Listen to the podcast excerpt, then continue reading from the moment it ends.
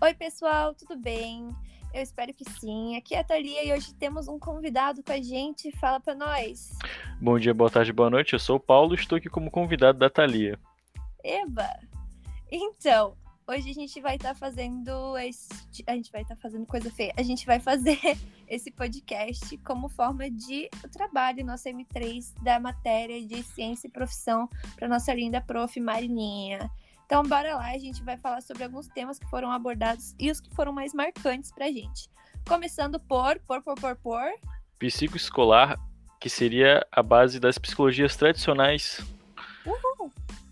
Bem, a gente pode definir essa psicoescolar e educacional como uma promoção de espaços de desenvolvimento e aprendizagem dos alunos.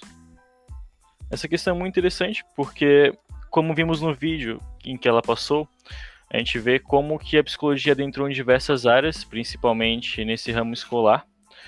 E vamos começar com as psicologias tradicionais e vamos dar ênfase a duas áreas, que seria psicoescolar e educacional, que basicamente seria a promoção de espaços de aprendizagem e desenvolvimento. Onde vimos no, no vídeo em que a nossa professora Marina passou, que o psicólogo no ramo de aprendizagem e desenvolvimento no ambiente escolar seria basicamente esse acompanhamento com alunos que têm alguns transtornos é, que seria basicamente pessoas com transtornos que retardam essa questão de desenvolvimento e aprendizagem. Autismo é uma delas, que é um transtorno de neurodesenvolvimento, que causa prejuízos grandes ao desenvolvimento neurológico e no padrão de comportamento. Seria basicamente essa questão comportamental, sentimental dos alunos, que seria uma cartada ou até mesmo um auxílio enorme para os professores e educadores na rede de ensino essa área da psicologia eu acho fenomenal, eu acho extremamente importante, porque querendo ou não, é quando a criança está formando a personalidade e é onde ela passa a maior parte do tempo, né? É na escola, é onde ela está se desenvolvendo, é onde ela está aprendendo coisas que ela vai levar para a vida inteira dela. Então, se tem uma psico lá certinho ajudando nesse desenvolvimento, eu acho que é sensacional e ajuda a criança a se tornar um adulto melhor, uma pessoa melhor, certo? Até mesmo porque a escola pode ser um ambiente hostil, até mesmo para quem não tem nenhum tipo de retardo, nenhum tipo de atraso na questão de desenvolvimento e aprendizagem. Nossa, com certeza, toda a vida. E falando nesse negócio de ambiente hostil e de do vídeo que a gente viu lá, tem um negócio que também é muito presente na infância, que é o esporte, né? Muitas vezes o esporte é presente na vida da criança desde sempre, desde que é muito pequeno, e pode ser muitas vezes algo tóxico. Eu achei super interessante aquela parte do vídeo falando sobre o papel da psicologia no esporte, mostrando o papel da psicóloga instruindo os treinadores e tal, principalmente com as crianças, né? Porque elas estão nessa fase de desenvolvimento. E é algo importante na vida delas, como esporte pode formar essa parte da personalidade deles. E em diversos casos a gente já viu nas mídias ex-esportistas falando sobre quão tóxica essa indústria pode ser. E eu acredito que tendo a psicologia presente nisso pode ser melhorado cada vez mais, né? Eles podem estar tendo essa parte importante do esporte e ao mesmo tempo estar tá crescendo de uma maneira saudável. É, isso é muito, interessante, porque é um, uma questão, um, um lado que a gente não vê muito em esporte, principalmente em atletas, que é essa questão de rendimento, essa questão de cobranças vindo tanto do treinador quanto de si mesmo, que pode causar tanto resultados negativos quanto positivos. Porém, damos muita ênfase apenas aos resultados positivos. Por toda essa questão de autossuficiência que muitos atletas de alto rendimento sentem, não é focado pela mídia, não é focado pelas pessoas e nem mesmo pelos atletas. Até mesmo vemos nos esports, que seriam os esportes eletrônicos, essa grande importância de psicólogos, que seria até mesmo o jeito em que o atleta se comporta com seus companheiros de equipe, com a organização, com o esporte que ele faz e com sua vida. Nossa, com certeza, é muito importante, porque a cobrança, tipo, tanto das outras pessoas, às vezes que nem você falou, dos companheiros de equipe, não só dos treinadores em si, é muito grande. E se você não tem uma ajuda psicológica para estar tá lidando com isso, isso pode te afetar de uma maneira assim, ó, colossal. O que é muito tóxico de uma maneira permanente para sua saúde. Então, assim, ó, muito tempo de terapia para ajudar nisso aí depois, hein?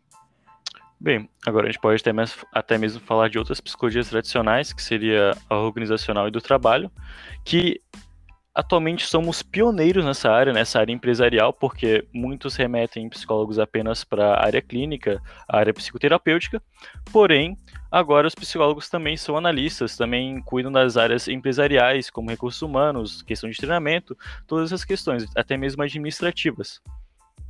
Exatamente. E é uma parte que é muitas vezes relacionada aos recursos humanos, né? Mas é importante a gente ressaltar que são coisas diferentes. Por mais que o psicólogo que se especializa possa trabalhar na área de recursos humanos, é uma coisa diferente do, da pessoa formada em si em RH, né? E tem Sim. aquela outra área mesmo, como é que é a tua área, meu brother? Departamento pessoal. Departamento pessoal, explica pra gente um pouquinho disso aí. Bem, departamento pessoal seria todas as questões burocráticas e legislativas em questão de funcionário, sejam pagamentos, sejam férias, rescisões e por aí vai. Basicamente, quem trabalha com o departamento pessoal, ele cuida de todos esses números, todos esses cálculos necessários para um, um bom viés de uma empresa. Exatamente. E às vezes, quando numa empresa tem o departamento de RH e tem também a psicóloga tal, são coisas bem divididinhas, assim, onde mais essa parte burocrática fica com o RH, com o DP, é, Isso. departamento pessoal. Isso.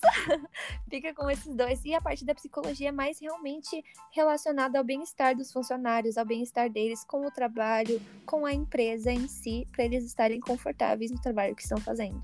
Temos aqui uma psicologia tradicional que seria a psicologia clínica, que seria voltada a esses tratamentos de pessoas, totalmente é, recluso a pessoas. Isso aí. Mas a gente não fala isso como uma forma de diminuir a psicologia clínica, porque, meu Deus, só Deus sabe quanto que é importante pra gente. Eu digo sempre, desde antes de começar a faculdade, que para mim todo mundo devia fazer terapia. Todo mundo, sem exceção, devia estar consultando um terapeuta, porque é uma forma de você compreender melhor o mundo ao seu redor e viver melhor em sociedade. Então eu acho que a psicologia clínica ela é extremamente importante para isso, com todas as suas abordagens e tudo mais. É simplesmente uma área que me fascina pra caramba. Essa questão de área clínica e o quão estamos abrangendo nossas áreas Conectado a isso que a gente está falando, existe também algo muito importante que a gente também chegou com essa concepção na faculdade e isso vai desenvolvendo, desenvolveu principalmente nas aulas da Marina, perfeita, maravilhosa, que foi o quê? A ideia de, ah, vou me formar aqui, vou vazar do país. Putz, não é tão fácil, não é bem assim. A gente viu que para a gente ir para outra para outro país, ainda mais para outro continente, é uma área mais complicada, porque a. Não existe dupla titulação, acho que é assim que fala, né? É. E se a gente vai para outro país, precisa toda uma outra especialização que dura ali mais ou menos um ano e meio, dois anos. Então não é só chegar lá que, ó, me formei, tô vazando do país para atuar em outro lugar. Não, não é bem assim. E também do da psicologia forense, né? Que tinha muita gente ligada nisso que ficava tipo, ai caramba, quero muito. Só que no Brasil isso não é algo presente não é algo que tem muito, até porque a gente não tem esse negócio de serial killer, né? Graças a Deus, obrigado, papai. Então eu acho que é algo assim, meio que as desilusões de quem chega no primeiro semestre, né?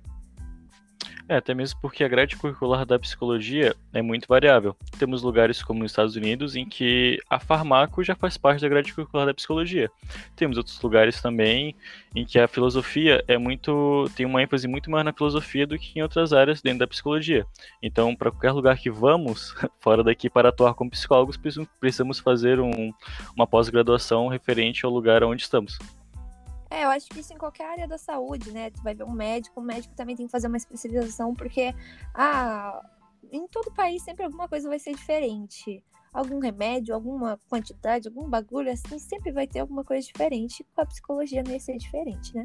Ai, quanto diferente numa frase só. É tudo, é tudo muito diferente. Muito diferente, diferente pra caramba. Então, eu acho que falando sobre os TICs, seria interessante a gente começar falando sobre a capacitação profissional para atuação em cuidados paliativos na oncologia. O que você acha sobre isso? Bem, essa é uma área muito, muito, muito, muito distante e que dificilmente vemos, na realidade, no nosso cotidiano. Porém, agora, assim, é, podemos notar que é muito importante porque essa questão de doenças terminais, ou o sentimento, o comportamento de uma pessoa que está sofrendo disso, pode ser muito complicado e variável. E ter pessoas que possuem uma especialização, um estudo, uma capacitação para tratar esse tipo de gente é muito necessária para justamente diminuir todo o sofrimento em que toda essa situação está causando. Sim, exatamente. Até porque nos primeiros estágios, quando a pessoa está com câncer, tem diversas formas de tratamento, né? Tem muita coisa para ser feita para que não seja tão tão destrutivo, não é destrutivo que fala, tão agressivo assim na pessoa e na saúde dela. Só que quando já está avançado, não tem muita coisa que possa ser feito. Isso é uma área que está desenvolvendo muito isso, esses cuidados paliativos e tudo mais. É, tanto que eu tenho até mesmo uma experiência pessoal em que eu conheci um, uma, um enfermeiro, na verdade estava se formando em enfermagem, e ele cuidava de uma pessoa que tinha essa questão de doença terminal, e o paciente estava consciente que estava morrendo e ele me perguntava assim, o que, que eu devo fazer? O... Porque ele simplesmente está gritando de dor, ele chora de dor, a única coisa que eu posso fazer é dar remédio. Ele sabe que ele vai morrer, ele sabe que está num, no pior momento da vida dele. Eu queria ter um método de diminuir tal dor, seja psicológica, seja física. Sim, por isso que é, é tão interessante, né, essa área. Porque, tipo assim, ela está crescendo bastante no Brasil, só que ainda é necessário muita formação, muito estudo nessa área, porque mesmo as pessoas que estão ali se formando às vezes não tem tanto nessa, né, não tá percorrendo esse caminho dos estudos, essa jornada tão tão comprida. Então, para essa parte do ensino da CP é muito importante essa forma de cuidados com uma pessoa que está em uma fase tão avançada e está tão perto, digamos assim, da morte, né? Para que não seja tão agressivo para ela, para que ela possa pelo menos, coitada, morrer em paz, digamos assim. Então, o profissional que está cuidando dessa parte, ele precisa ser capacitado para estar lidando tanto com a área psicológica, porque é um momento sim complicado para a pessoa que está passando por isso. E também a, a pessoa precisa estar tá preparada para ela mesma passar por isso, porque querendo ou não, acaba ocorrendo essa afetividade com a pessoa que você está cuidando depois de tanto tempo e tal. Então você precisa saber lidar com isso. Nosso próximo tema é um dos chiques de terça-noite, que é a família em contexto de violação de direitos, acompanhado pelo PAF, que foi um estudo de um caso sobre violência. Então, esse eu acho muito interessante porque fala sobre o quanto às vezes a gente normaliza a violência, né? Como a gente coloca isso como algo tão banal, mas às vezes a gente não fala sobre o quanto isso pode afetar um indivíduo já desde a infância. Até mesmo porque em famílias dentro de casa existem leis próprias, seja de apanhar, bater para aprender tais leis. E vemos toda essa questão passada de geração para geração, mas como é que fala? Tem uma palavra hereditário. específica. É, hereditário. É, vemos essa questão como algo hereditário. Que pais que apanharam no passado pelos seus pais batem nos seus filhos poucos pais veem as consequências dessa violência em casa, dessa violência doméstica, que pode ter sido mesmo considerado um crime.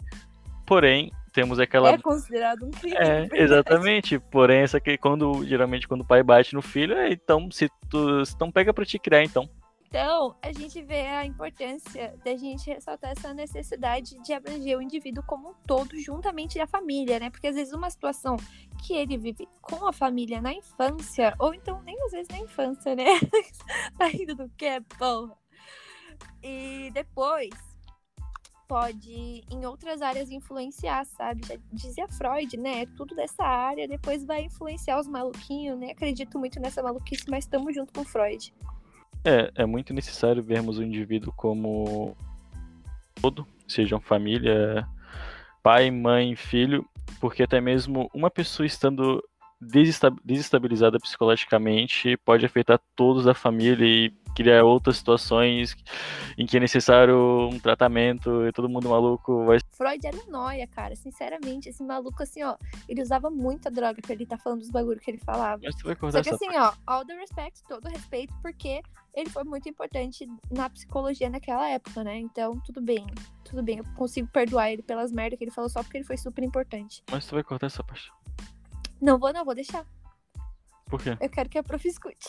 Ok, então vamos começar a falar sobre o código de ética que fala mais especificamente sobre o que é vedado ao psicólogo. Aqui basicamente fala sobre, né, o que a gente não pode fazer, que é o quê? O que, que é, Paulo? Fala pra nós.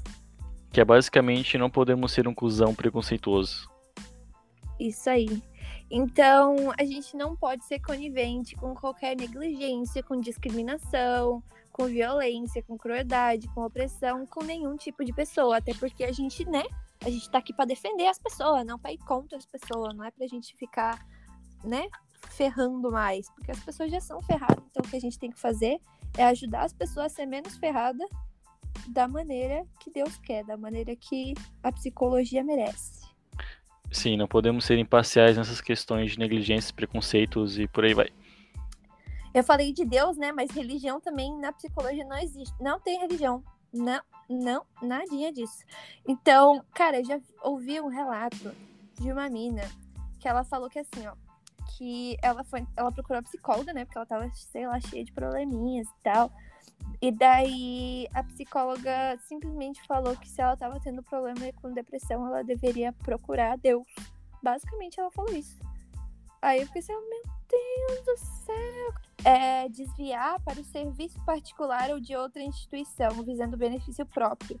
Então, isso a gente vê muito em outras empresas e é completamente normal com outros profissionais de outras áreas, que é tipo, ah, você encaminhar para outro negócio, ou você fazer alguma coisa que vai te trazer um benefício. Por quê? Porque tem uma parceria, alguma coisa assim. Isso na psicologia não existe. Vai partir da pessoa própria ou da organização própria procurar por você. Pode haver sim uma recomendação se for pedido por ela, mas se não for, isso não existe, não tem como, porque, né? Não dá, não pode. Então, esse foi nosso podcast de hoje. Agradecemos você que teve paciência em escutar até aqui. Principalmente se você for a professora e você escutou até aqui, guerreira, hein? Muito bem. Te agradecemos também por esse semestre maravilhoso que a gente teve na sua matéria. Fala alguma coisa aí, Paulo. É isso aí, muito obrigado. Beijo. Fica com Deus. Anda pela sombra, bebe bastante água. Come fruta, isso aí, não usa nenhuma droga. É, usa máscara também, importante. Tchauzinho, beijo.